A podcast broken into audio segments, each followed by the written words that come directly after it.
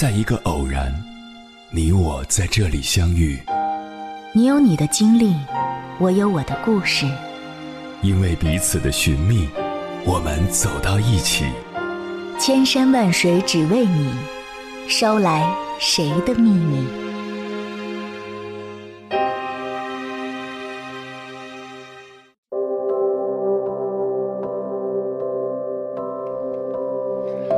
欢迎回来，夜行者，这里是正在直播的中国交通广播心灵夜话栏目《千山万水只为你》，深夜不孤单，我是迎波，我要以黑夜为翅膀，带你在电波中自在飞翔。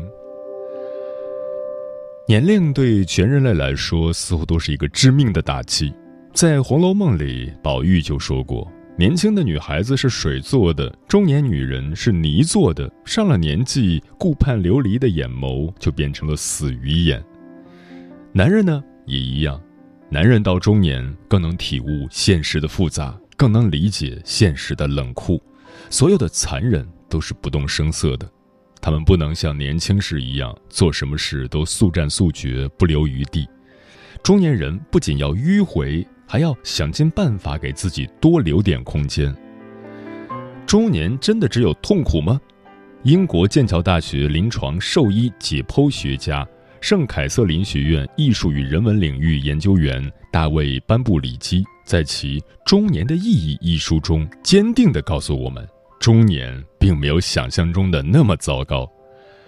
接下来，千山万水只为你，跟朋友们分享的文章就是对这本书的解读，选自慈怀读书会，名字叫《不要畏惧年龄带来的变化，中年不是一场危机》。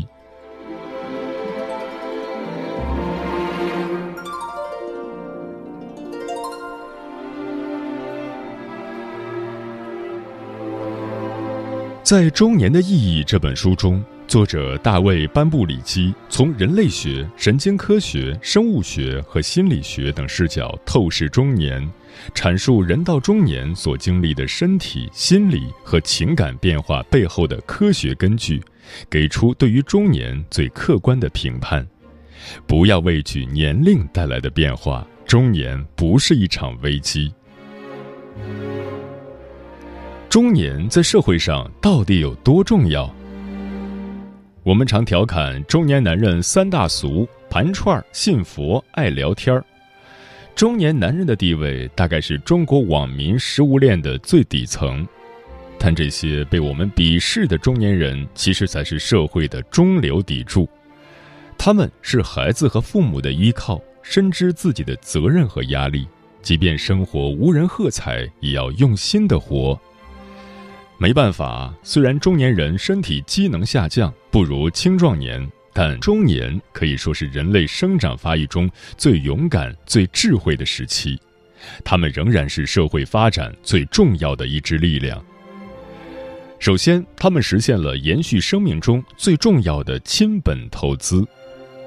从生物演化的角度讲，人类的一生都在投资。其中，成人把大量资源投入发育中的儿童的头脑，因为头脑在后续的生命中实在太重要了。生物学家称这种现象为亲本投资。人类是豪华版的亲本投资者，说白了就是富养下一代。不论怎么看，人类父母为了养育下一代所投资的时间、复杂程度和严苛程度，都超过其他动物。这也导致了中年人的深切呐喊，他们感觉自己为人父母的责任好像没完没了。在这个过程中，中年人主要为孩子提供了两种东西：第一是食物，要养育一个十八岁的孩子，需要为他提供大量的热量、蛋白质和其他养分，这对人类来说是很沉重的压力。因为一个正在发育中的人类新生儿，有百分之八十七的能量被发育中的大脑消耗。第二是促进社会良性循环，这个比把孩子喂饱还要重要。提供食物给后代的行为背后是社会分工。高超的狩猎采集需要技巧和灵活性，不可能同时带着小孩和双亲，所以人类必须分工。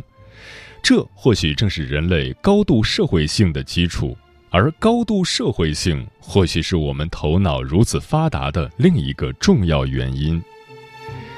就这样，人类处于一个智力、技术和社会性的良性循环之中，而驱动这个循环的力量正是中年人。中年人还承担着文化传承的大任。文明的代代相传是人类能够不断发展的重要原因，所以对人类来说，信息传承的重要性甚至超过了对生育能力的要求。养育一个正常成长的人类儿童，他们还需要信息。除了本身基因遗传，年轻个体得到信息的另一个重要来源是跟长辈学习。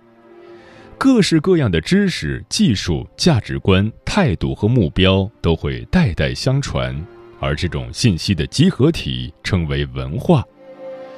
人类用老练的手段搜集食物，用复杂的方式照顾后代，有繁复的社会互动，因此年轻人需要习得许多文化。我们生下来几乎没有任何做事的知识。所以，两代之间的知识传递不可或缺。中年人恰恰是最佳的传播者，这是他们与生俱来的责任。世界上到处都是中年人在教导及训练青年，虽然这些青年可能比中年人更聪明伶俐，中年人却拥有丰富智慧和价值。这两样社会责任会带来很多必然的痛苦。中年人不能像年少时的自己，遇到苦难有父母在，他们把最苦的部分自己消化，为人类延续的伟大事业做着自己小小的却倾尽毕生精力的努力。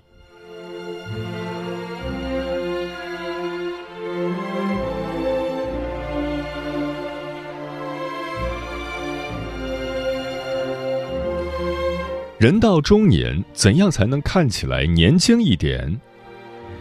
年轻人倾向于挥霍时间，因为往往觉得来日方长。然而到了中年，我们和时间的关系呈现出一种新的味道，一种新的紧迫感。很多人感受到，一进入中年，身体就老得特别快，皮肤松弛，头发变白，器官下垂。显然，在演化筛选之下，人类到了一定年龄必须面对衰老。对很多人来说，那是一种可怕的衰老：肚子变大，毛发稀疏，腰背佝偻。天哪，我们终将变成我们嘲笑的对象——油腻的中年人。可是，中年也可以是很好的年纪，只要不惧怕它，同样可以活得很年轻。前提是你可以自律。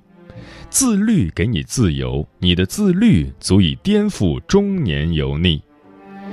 比如，不少器官的衰老都会出卖年龄，这其中最难以掩盖的便是人体最大的器官——皮肤。皮肤作为最外层的屏障，在中年时期渐渐失去弹性，一大原因是胶原蛋白的流失。防衰老就得开源节流。一方面补充胶原蛋白，另一方面减缓胶原蛋白流失的速度。节流比较难，皮肤胶原蛋白的退化无可避免。不过有些因素我们还是可以控制的。第一，你要避免长时间晒太阳，阳光对于皮肤的老化有推动作用。这一现象甚至有个专有名词——光老化。研究显示，紫外线会阻碍胶原纤维正常连接。平时注意防晒，每天坚持擦防晒霜、打伞。即便皮肤不能变白，但是它会变强韧，减缓衰老。第二，重力也会导致衰老。重力是个无情的凶手。虽然我们几乎直立着。不过可以改变睡觉的姿势来缓和重力对于皮肤的拉扯。如果想要显得年轻，就要练习仰睡。能控制好自己身体的人都不会活得太差。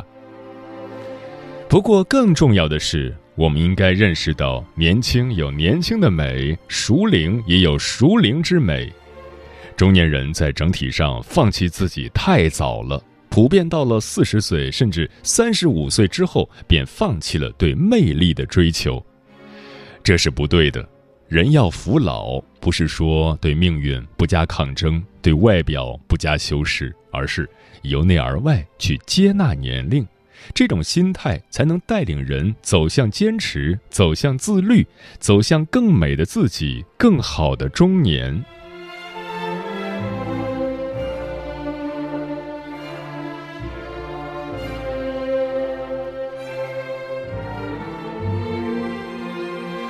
上了年纪不爱交朋友是真的吗？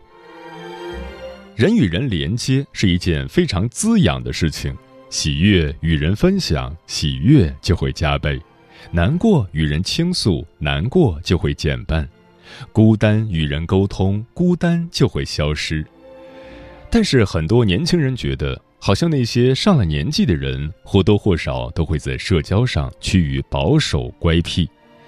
研究也显示。中年人不像年轻人一样频繁参与社会互动，这一切表面上似乎符合中年人不爱社交的说法。不过，在问卷调查中，年纪较大的成年人比年轻人更积极地评价他们的社会交往，包括他们与配偶和家人的交往。许多中年人和兄弟姐妹重修旧好。中年人只是比年轻人更懂得。低质量的社交不如高质量的独处，他们在生活中不是不爱社交了，只是更注重选择他们的社交对象了。为什么中年人更需要高质量的社交？心理学研究证明，人类年轻时和其他人互动的目的是获取信息，而信息是极为重要的人类资源。在人类进入中年时，时间突然变成有限的资源，他们渴望和家人、亲友建立互相支持的关系，自然而然，他们的社交目的就从收集信息转变成和其他人产生情感连结。这种情感连结比所谓的喝酒应酬、权力之交来得更难能可贵。比如，有些人总是急于融入各种高大上的圈子，结识很多人，尤其是名人、有钱的、有权的朋友。但其实很多时候，因为自己能力限制，这种低质量社交只有浪费时间的功能。只有等价的交换，才能得到合理的帮助。追求高质量的社交，也是中年人行为中稳定而正向的改变。有几项研究指出，无论我们是否喜欢，人类和他人的情感互动都会在中年改变。人到中年，该经历、不该经历的事都经历了，该见到、不该见到的人都见过了。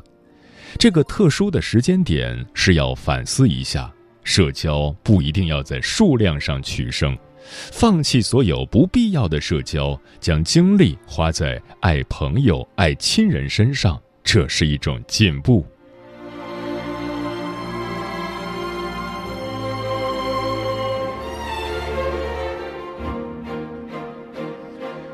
中年的爱情更糟糕了吗？年轻时的爱情，找伴侣的标准很多。颜值、体型、性格、潜力、学业、三观等等，以上诸多条件其中之一合人口味，便足以使另一颗心贴近。如果两人在彼此看对眼，荷尔蒙分泌之下，这便成了爱情了。踏入社会，年龄渐长，适龄的异性更少了，感情也常常会因为两个人的差距，被冠以别有用心、别有所图。这样的环境之中，爱情简直是限量版奢侈品。有些中年人在爱中的早已过了七年之痒，伴侣如亲友，激情早就不在，一切征兆都在指向中年人的爱情更糟糕了。但数据显示，中年特别不容易出现关系破裂，离婚反而大部分发生在人生中二三十岁的时候。其实，中年是关系相对稳定的时期，因为经过多年的磨合，中年时期更确定了彼此是相处不累的人。这一点非常重要。爱通常有几个阶段。当我们最初爱上另一个人时，爱完全是脑内的现象。接着来到令人兴奋的阶段，双方经过彼此激烈的心理重组，他们对彼此变得天真，把彼此理想化，否认对他们心仪对象的任何批评。下一个阶段，关系会比较平静，比较真实。如果和一个相处不累的人在一起，就没有莫名的看不顺眼，也没有任何紧张局促之感，能够做最舒服、最放松的自己。对于中年人来说，余生其实还很长，有这样一个能让自己完全放开的人，是一种难得的幸福。四五十岁时，常常会因为身体衰老、工作压力感到疲惫。回到家，能有一个理解你、宽容你，而不是抱怨你、嫌弃你的人守着你，是多大的幸运！只有不累的人和感情，才能经得起生活的考验，走得更长远。余生，请和相处不累的人在一起。人到中年，几乎人人都经历过所谓刻骨铭心的爱情。但能增添幸福感的，最后能搭伙过日子的，总是那个久处不厌的人。余生，请和相处不累的人在一起，他们是婚姻的定心丸，和他们在一起，足以应付大多数对婚姻的挑战，让爱细水长流，足以让二十年之前的自己放眼未来，觉得不可思议。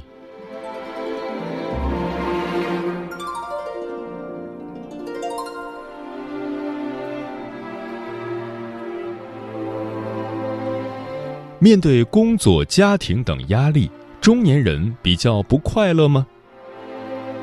中年曾是个非常有质感的词，它象征着事业有成、财务自由、品质生活。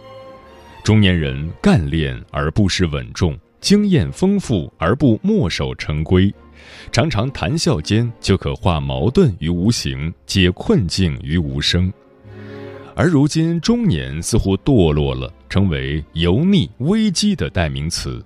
面临工作、家庭种种现实问题，不痛苦已是万幸，快乐更别提了。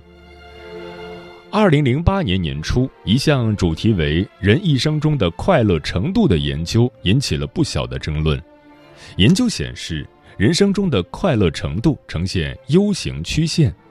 年轻人和老年人在 U 型的两个顶端，他们仿佛比较无忧无虑；中年人则无力地趴在谷底。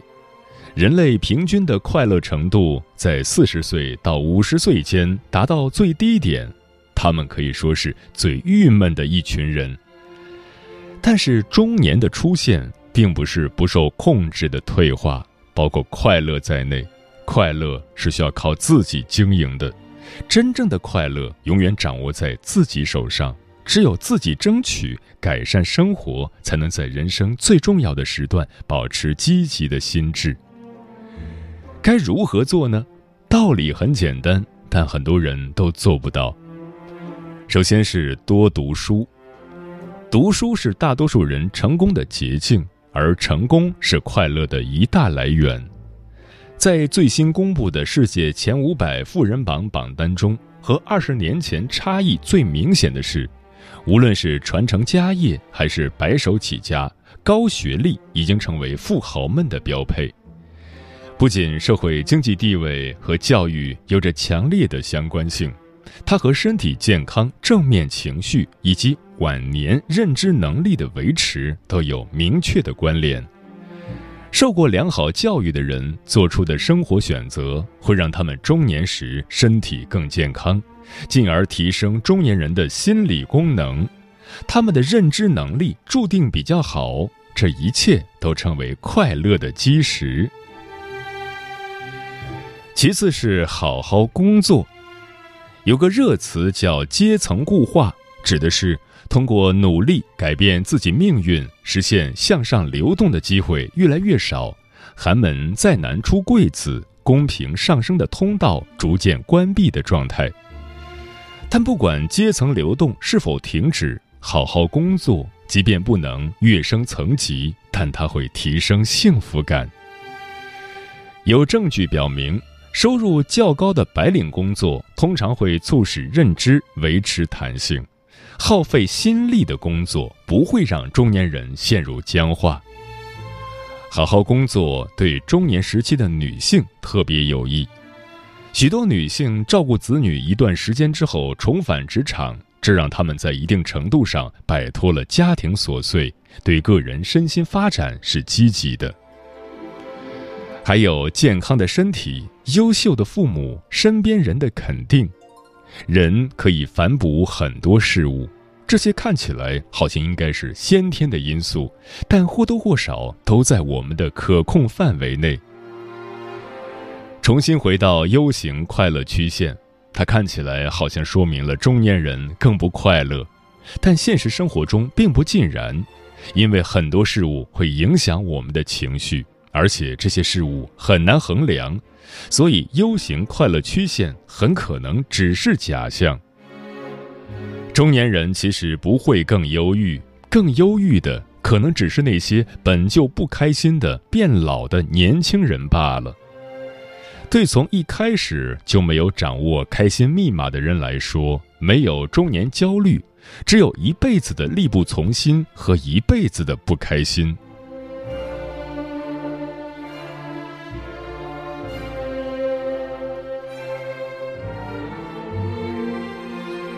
张爱玲说过一句话：“中年以后的男人时常会觉得孤独。”因为他一睁开眼睛，周围都是要依靠他的人，却没有他可以依靠的人。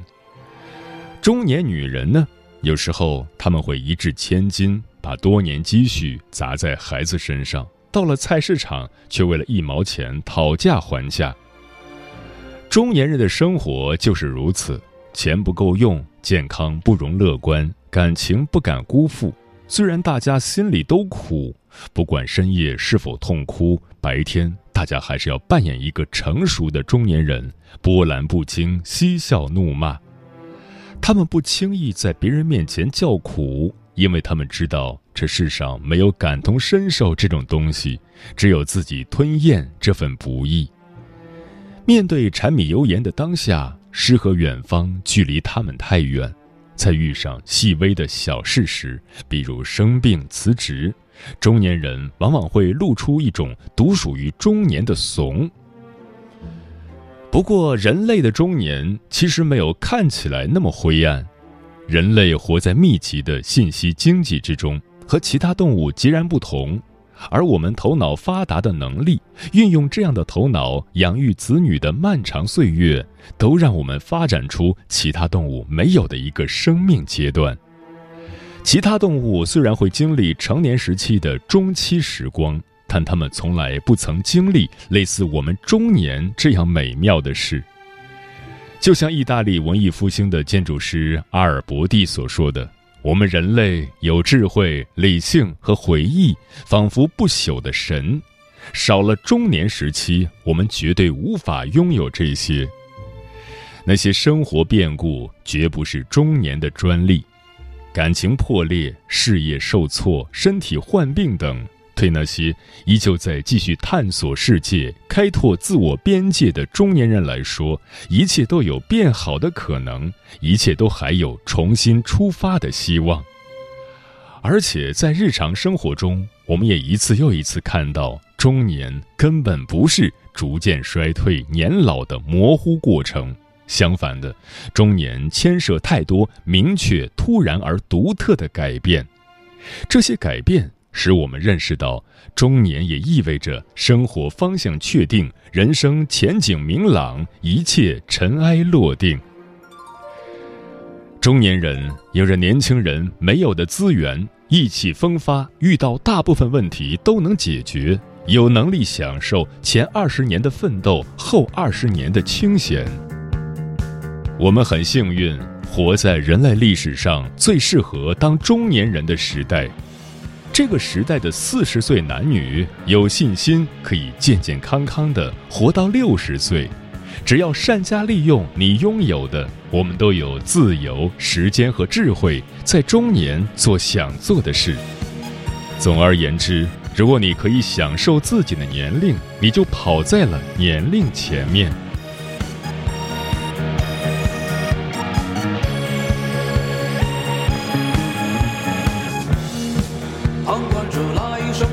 Con.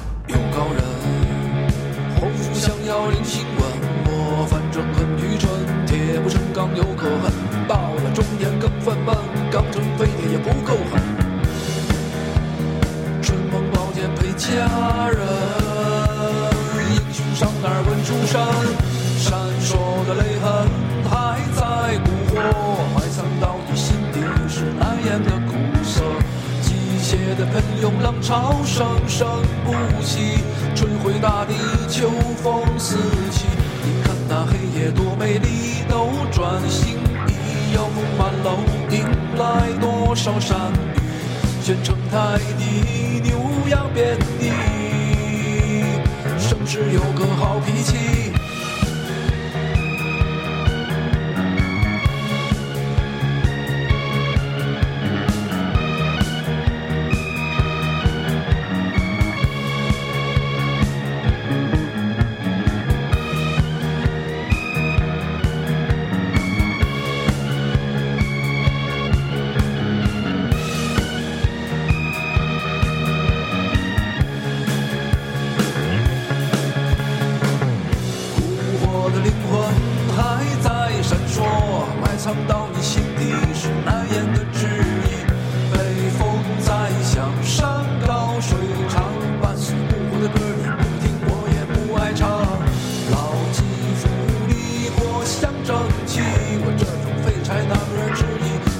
再见，你耀眼。